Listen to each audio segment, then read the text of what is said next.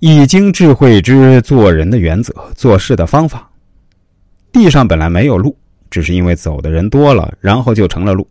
生活中，我们经常都会发现，想干点事情却无从着手，几乎毫无办法，但是又不能不去做，那就先干起来再说吧。结果，我们反而发现好像也没有那么难办，并且还越干越有办法，越干越有劲儿，最后居然干成了。果然是实践出真知，合抱之木，生于毫末；九层之台，起于垒土；千里之行，始于足下。空想是不可能有结果的，行动才可能是成功的起点。无论是老祖宗的千古智慧，还是易经太极图的设计原理，都明明白白告诉我们这样一个真理。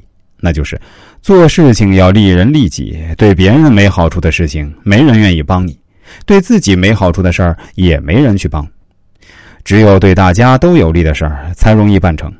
所以说，每当我们决定去做一件事儿的时候，一定要想明白，你的这件事情是不是对大家都有好处。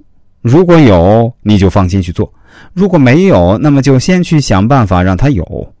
古今中外的无数经验都早已证明。对大家都有利的事情，往往容易成功，否则往往容易失败。这些东西原本是属于我们的，那些东西原本是属于他们的。现在我们共同合作了，所以他们的东西就是我们的，我们的东西就是他们的。这叫做资源共享。换句话说，就是把你的给我，我就是你的。发生任何事情都有他们内在的逻辑，也就是因果关系。而任何事情的发生都需要具备他们各自所需要的条件。有人成功了，那是因为他们满足了成功需要的条件；有人失败了，那也是因为他们满足了失败所需要的条件。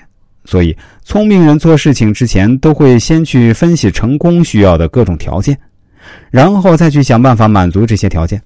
当条件都得到满足的时候，事情就顺理成章、水到渠成的办成了。而某些愚蠢的人却天真的以为什么也不需要去做，只要耐心的等着就是了。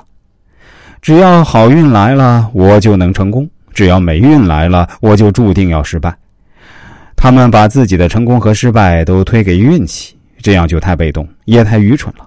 就像优胜劣汰、适者生存是大自然的法则一样，能者上，劣者下，凡事都要凭能力说话。这同样也是人类社会的生存法则。事实早已完全证明，有能力的人经常都会走好运，没能力的人经常都会走霉运。这就是人类社会千古不变的常态，更是不可改变的客观规律。